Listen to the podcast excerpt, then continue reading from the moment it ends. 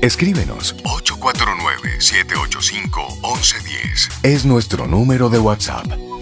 Camino al camino, al camino al sol.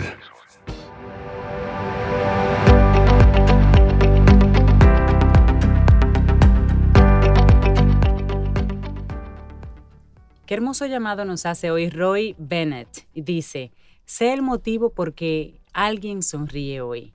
Sé la razón por la que alguien se siente amado y cree en la bondad de las personas. Sé tú la razón de eso. Oye, y eso es un privilegio y una oportunidad bonita. Tú ser la causa de que otra persona sonría, de que otra persona se sienta bien. De que otra persona tenga fe en las personas. Tranquila. Eso bonito. Me gusta eso, qué lindo. Y eso podemos hacerlo cada día, en cada momento de nuestra vida. Seguimos avanzando en este camino al sol y saludamos.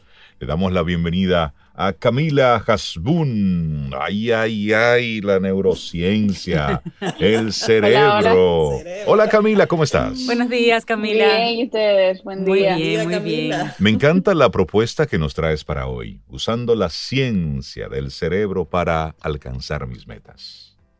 Es un tuning cerebral que nos va a dar Camila hoy. Ah, tú sabes. Y muy oportuna además. Camila, ¿por dónde comenzamos? Estos días de COVID, la gente realmente tiene muy insta- in- integrado en el cerebro el no puedo, ahora es más difícil, no tengo tiempo, ahora Tengo tengo miedo. menos tiempo, tengo miedo, no sé qué va a pasar, no sé si yo puedo cambiar. Hay muchas programaciones que a lo mejor no sabíamos que teníamos integradas y están saliendo en estos días. Y tenemos que utilizar el cerebro, como bien dices, para alcanzar las metas. Hay que deshacerse de unas cuantas programaciones entonces. Así mismo es. La verdad que a mucha gente ahora mismo se ha dado cuenta, después de la cuarentena, que no era falta de tiempo, era falta de voluntad. Exacto. Así es. Y la verdad que nosotros eh, vamos, a pensar en esa meta que no- nos propusimos hace mucho tiempo, antes, o después de la, o ahora, después de la cuarentena, y que, y que definitivamente nos, nos impidió, algo nos impidió marcarla como logrado. Pensemos si fueron esas circunstancias que no se dieron, fue esa negligencia, fue falta de disciplina, cambio de prioridades, la cuarentena. ¿Qué fue lo que pasó que esa meta no se pudo cumplir? Y, la verdad que muy probablemente sean las excusas y las justificaciones eh, que vengan cuando se trate de comprometerse a invertir eh, esfuerzo en algo, porque el esfuerzo es algo eh, trabajoso. Y, muchas veces las metas cuando vienen, vienen también con pensamientos idealizados, de una meta que, que muchas veces no necesariamente es posible o, o no, no nos organizamos para cumplirla bien. Y entonces eh, con regularidad se carece de la disciplina para cumplirlas. Y esto es algo sumamente común, porque formularse metas es fácil, pero afrontar el proceso para lograr las metas es realmente otra historia. Claro, del dicho al hecho. Así mismo es. Entonces, la- alcanzar las metas siempre va a depender de qué tanto, primero de qué tanto nosotros deseemos esa meta, qué tanto no nos deja dormir eso que nosotros queremos cumplir. Pero hay tres palabras claves también para uno lograr la meta, o sea, con el deseo no basta. Existe la disciplina, el esfuerzo y la perseverancia. Dicen Camila que el cementerio está lleno de buenas intenciones. Así mismo es. Y es, y es cierto, y esto Y es una quedan. especie de paradoja, es decir, ok, surgen ideas buenas todos los días, se te ocurren eh, cosas muy locas, ajá, pero la diferencia está en hacerlo. Elige una y por favor llévala a cabo. Ex- Exacto. Exacto, exacto. Hay que, hay que ser estratégicos a la hora de elegir metas. Y por eso digo que esas tres palabras son más claves incluso que el deseo. Es el esfuerzo, la disciplina y la, perse- y la perseverancia. Y estas tres palabras tienen su lugar en las ciencias del cerebro, tienen su lugar en las neurociencias, en cosas que se pueden ver de forma objetiva. Ok.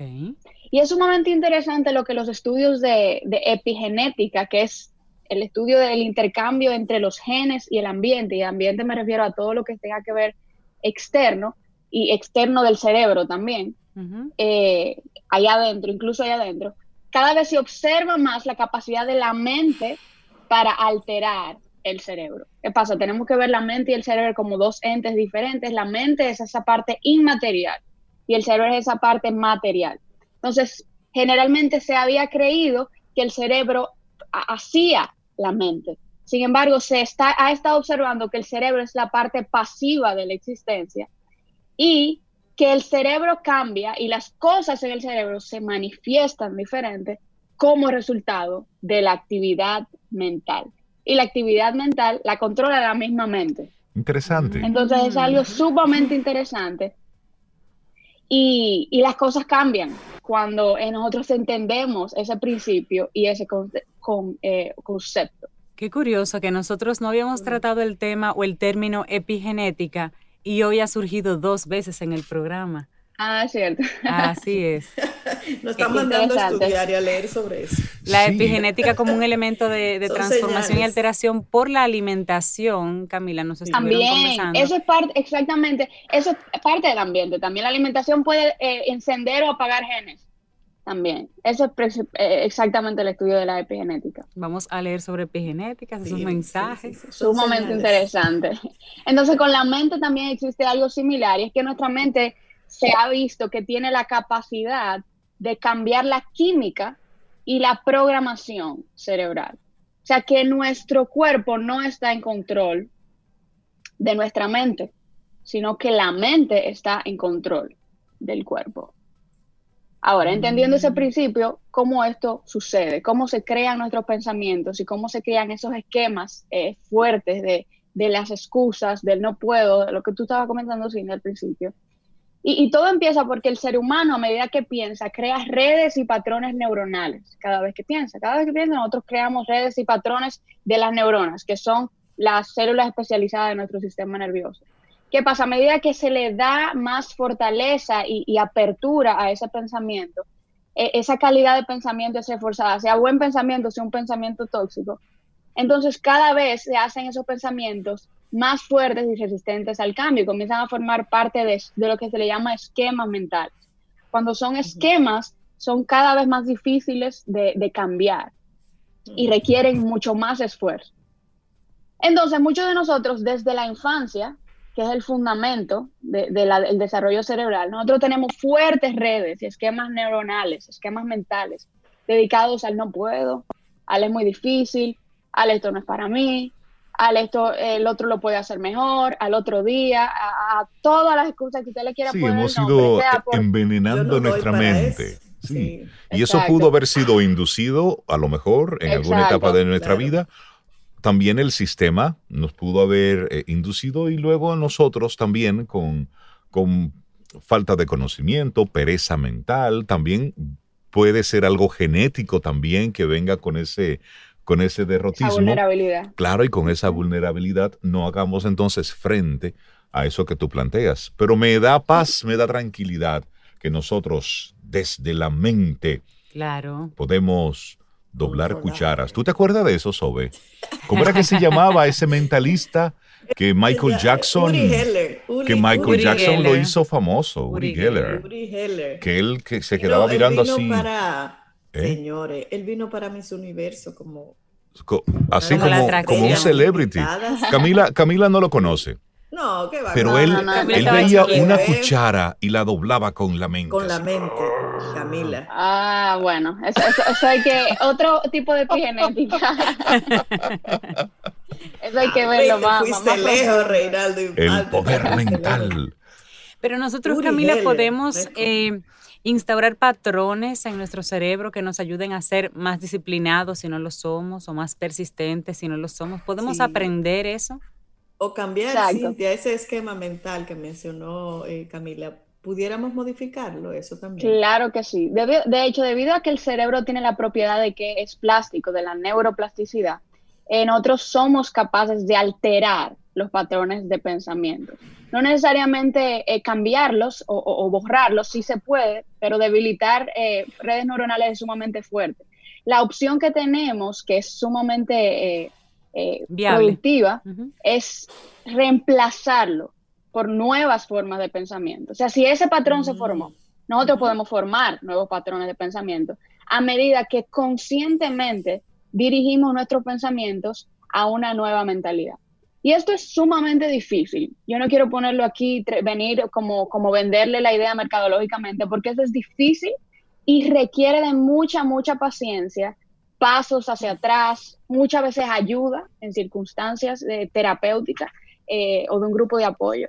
Porque se necesita un entrenamiento de la mente. Uno no va al gimnasio y al otro día tiene los bíceps. Claro. Eh, No, conlleva un proceso y, entre más eh, uno, uno se, dirige conscientemente, como ya dije, pues más posible es.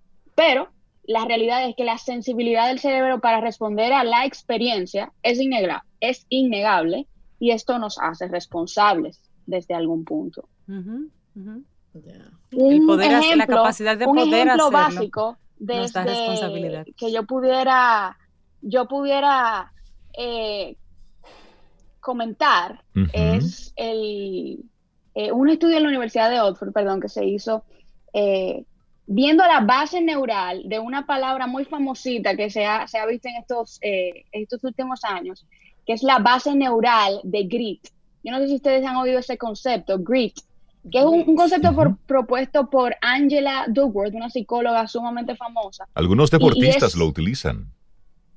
Ajá, exacto. Esto es, lo que es una palabra que resume la pasión, la disciplina, el esfuerzo, la perseverancia del carácter. No hay una traducción en español para eso. Y unos, eh, unas personas de la Universidad de Oxford estudiaron la base neural de, personas que habían puntuado alto en una escala de, de grit. Y, ellos observaron que en, los adolescentes lo hicieron. Ellos adolescentes eh, observaron que los adolescentes esforzados y determinados con altas puntuaciones en la escala de grit eran más propensos a tener mejor desempeño académico que aquellos que no puntuaban igual que estos. Y que además, o sea, ellos, lo pusieron, le añadieron un valor agregado, y es que ellos observaron funcionamiento cerebral a través de neuroimagen y ellos vieron que en esos adolescentes, ante determinadas tareas, había mayor actividad cerebral en la corteza prefrontal del cerebro. Una corteza que se relaciona con autorregulación, planeación y establecimiento de metas. O sea, que el esfuerzo y la perseverancia altera el funcionamiento cerebral y por ende la conducta. De eso se trata que mentalidad cambia el cerebro, que, que se vio reflejado en el funcionamiento en ese sentido. Y eso por nombrar uno de los pocos estudios al respecto. Y creo que lo importante para destacar de todo lo que Camila nos ha compartido en el día de hoy es cómo la mente está ahí a nuestro servicio. Es decir, nosotros tenemos, y lo hemos demostrado a través de, de la historia de la humanidad, esa gran capacidad para transformarnos, para construirnos, para hacernos. Y mire, esa es la real misión de nosotros en este plano. Usted no vino a quitarle el hambre a nadie, usted no vino a salvar el mundo, usted no vino a ser un ente de energía y de vitalidad para toda la humanidad. No, usted vino a cultivarse como mejor ser humano, a ser mejor persona. Y en ese camino, pues van ocurriendo una serie de elementos adicionales. Pero nuestra misión es precisamente eso, utilizar nuestra mente para que le diga al cerebro, hey, nos vamos por aquí, desde la conciencia, desde una intención real. Esa, esa al final es la misión nuestra en la vida. Usted quiere encontrar su propósito en el mundo, sea mejor persona con todo lo que eso lleva. Ahí entra la responsabilidad, ahí entra la disciplina, ahí entra la constancia, ahí entra alimentarse bien porque hay que cuidar el cuerpo es que una especie de, de, cascada que se va desprendiendo de eso que Camila hoy nos está aportando, de usar la ciencia del cerebro, que eso está ahí estudiado. ¿Para qué? Para alcanzar nuestras metas. Si el dinero ha de venir en nuestra vida, vendrá, pero no es el propósito, es ser persona, ser mejor ser humano. Y a partir de ahí Camila, desde la ciencia, valida que sí, que sí, que el cerebro está para eso. Definitivamente, la perseverancia depende de la actitud y la mentalidad. Exacto. El talento es nada en comparación al esfuerzo, decía Angela Duckworth. y no se, no se nace con excelencia, Uno se hace excelente. Venimos a construirnos. Exactamente. Bueno, yo creo que este programa se puede cerrar. Yo entiendo que yo sí. Yo creo que hemos dado en la eh, diana. Camila, tengamos un día precioso. Despedirte. Muchísimas gracias por darnos luces. Y Hermoso aportarnos tema, Camila. Muchas gracias. Muchísimas gracias. La Me gente que, que quiere seguir tus contenidos tan interesantes a través de las redes, ¿cómo se pone en contacto contigo?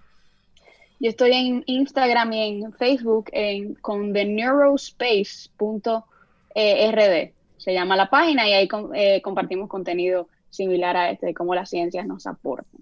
Buenísimo. Que tengas un Gracias. excelente día. Gracias, Camila. Igual a ustedes, gracias. Y nosotros, Gracias. por esa misma vía, aprovechando que Camila se va, nos vamos nosotros con ella. También. Llegamos al final que de nuestro programa Camino ya. al Sol por el día de hoy. Sí. Que tengamos un día preciosísimo, preciosísimo, tan bueno y potente como usted así lo quiera. Esa es nuestra invitación en el día de hoy. Recordando nuestra apuesta y nuestra actitud camino al sol para hoy. Claro que sí, recordándote que nuestra actitud camino al sol está relacionada con la humildad, humildad ante todo. Y que cuando te conocen por lo que haces y cómo lo haces, fue el tema que sugerimos en el día de hoy, que sea Ujú. por lo bueno que eres, por lo bien que lo haces.